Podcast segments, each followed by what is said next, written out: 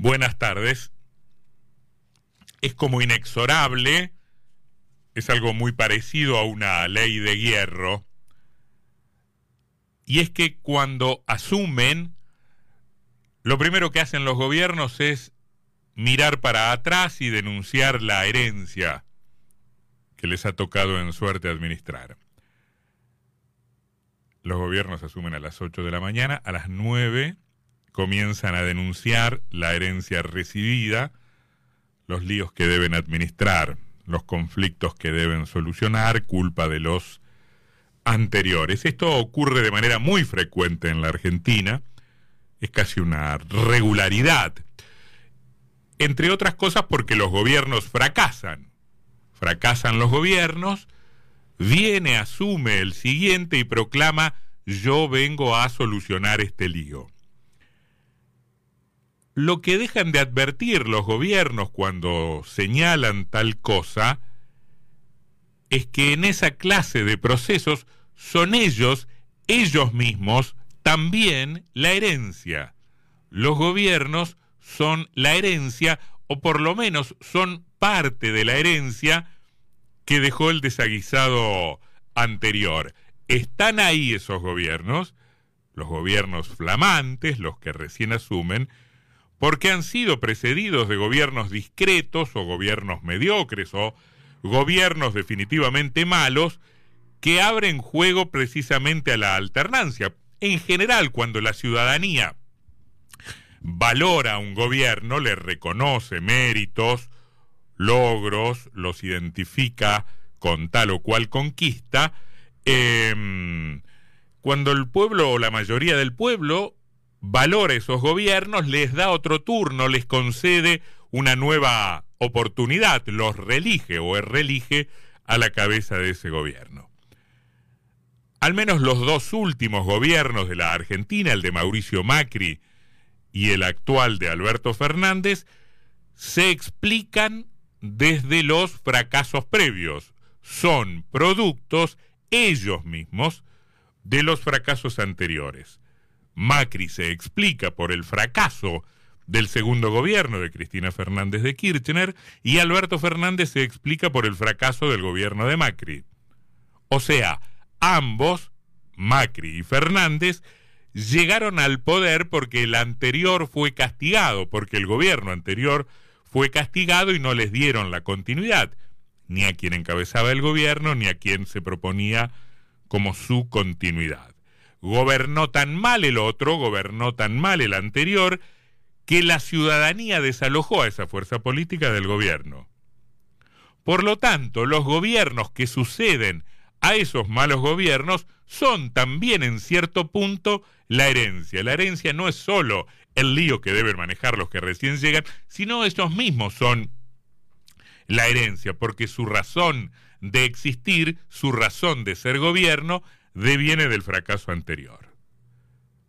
Cristina Fernández nos dejó a Macri.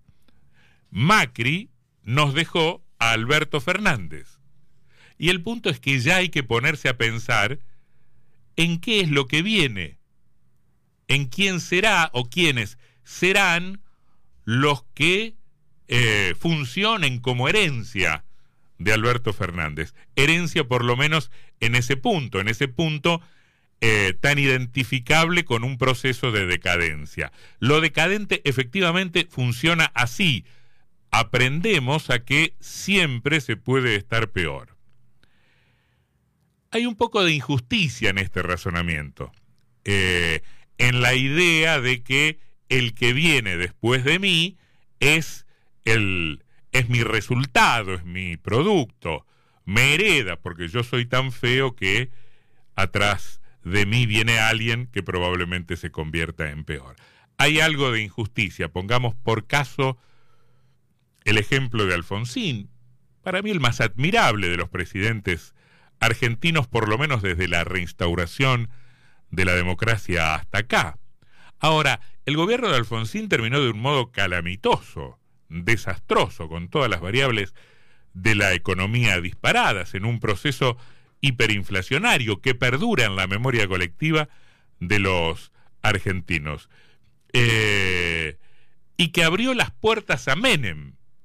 Menem se explica desde la hiperinflación final de Alfonsín. Ahora, no solo Menem en términos personales, en términos de esa figura bastante frívola, en un punto caricaturesca, simpática para algunos, no solo en ese plano estrictamente personal, sino también en términos de su política. La política de Menem fue decididamente insensible y fue claramente excluyente. Por lo tanto, y a esta dimensión de injusticia me refería hace un minuto, las virtudes de Alfonsín, por, por, mucho que lo admiremos, no impiden afirmar con un alto grado de certeza que él, de algún modo, fue el responsable de, de Menem, que él creó las condiciones para que llegara Menem, que fue su fracaso, no solo el que posibilitó la victoria peronista o la victoria de Menem, en particular, sino el que también habilitó las políticas concretas, aperturistas, desreguladoras, claramente de choques, con que el presidente riojano este, enfrentó la crisis eh, pudiendo aplicarlas en virtud justamente de la situación de extrema gravedad al que, a la que había llegado eh, el país. Menem pudo hacer lo que hizo la profundidad de las reformas de Menem eh, tuvieron espacio político, tuvieron viabilidad política, porque veníamos de una crisis extraordinaria. La profundidad de la crisis está en directa relación con em, lo drástico del programa económico de Menem. Eh, uno se imagina frente a este razonamiento Alfonsín diciendo, pero la pucha, no tengo nada que ver con Menem, soy muy distinto de Menem.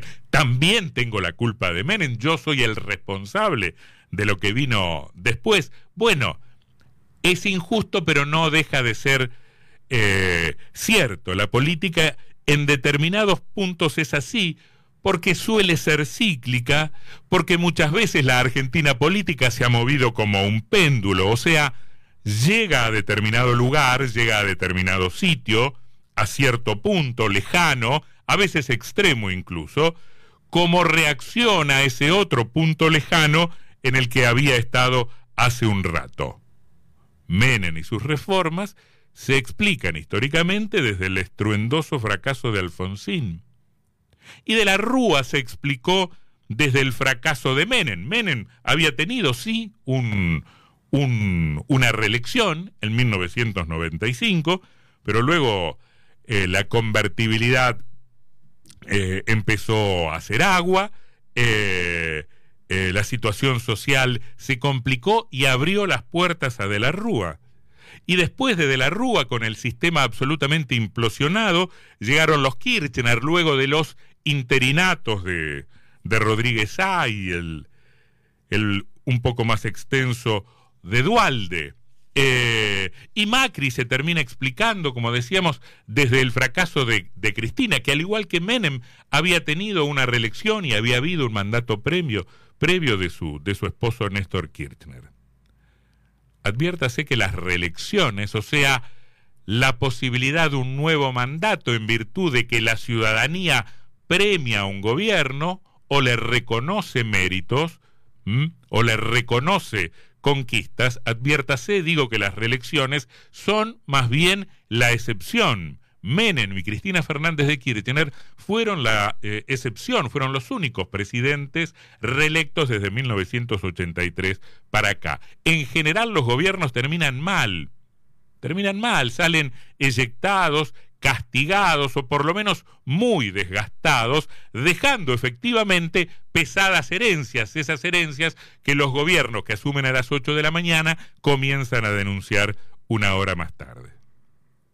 En esas pesadas herencias figuran no solo los datos de la economía, no solo los indicadores sociales o los déficits institucionales, em, sino también ese mismo gobierno que lo sucede, ese gobierno que ha capitalizado políticamente el fracaso previo.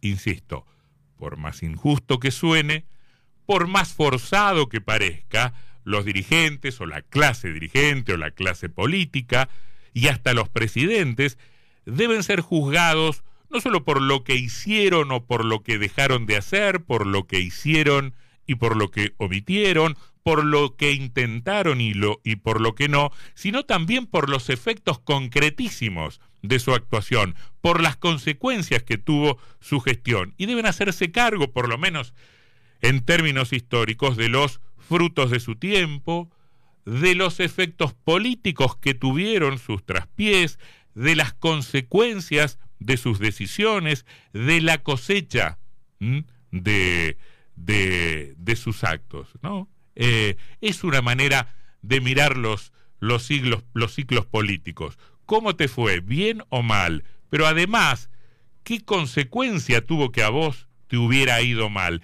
¿Qué generaste con eso? ¿Qué camino abriste? ¿Qué espacio dejaste para que la ocupara quién?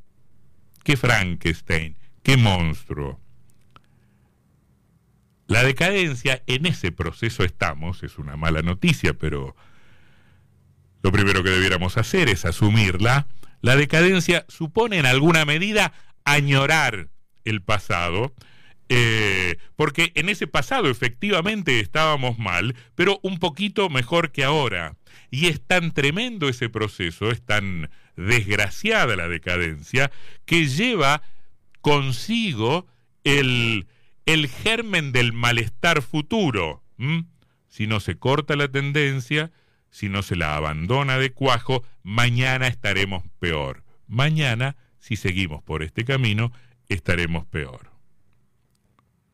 Hablando de historia, uno se remite a los orígenes de la, de la patria para caer en una frase muy útil, célebre, conocida, ingeniosa y al mismo tiempo dolorosa por profética, la que eh, escribió el orador de la Revolución de Mayo, Juan José Castelli, que clarividente, visionario, supo alertar, acaso supo advertir para los tiempos, dijo, si ven al futuro, díganle que no venga. Si ven al futuro, díganle que no venga. Es momento de preguntarse ahora, en 2023, mientras nos encaminamos a un nuevo proceso electoral, ¿qué nos legará este tiempo? ¿Qué diablos nos legará este tiempo?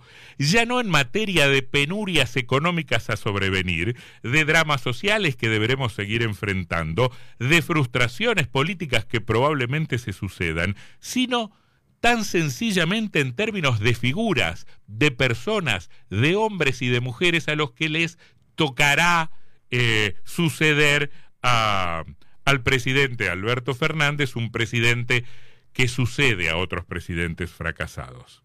Dicho de otro modo, ponernos a pensar, a imaginar, a elucubrar qué nos dejará en ese plano Alberto Fernández como herencia.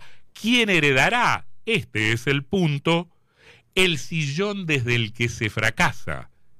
El sillón que genera expectativas que tiempo después comienzan a ser defraudadas. Lamentablemente lo de Castelli es una metáfora, es una figura retórica, porque también sabemos esto, no hay deuda que no se pague, ni plazo que no se cumpla.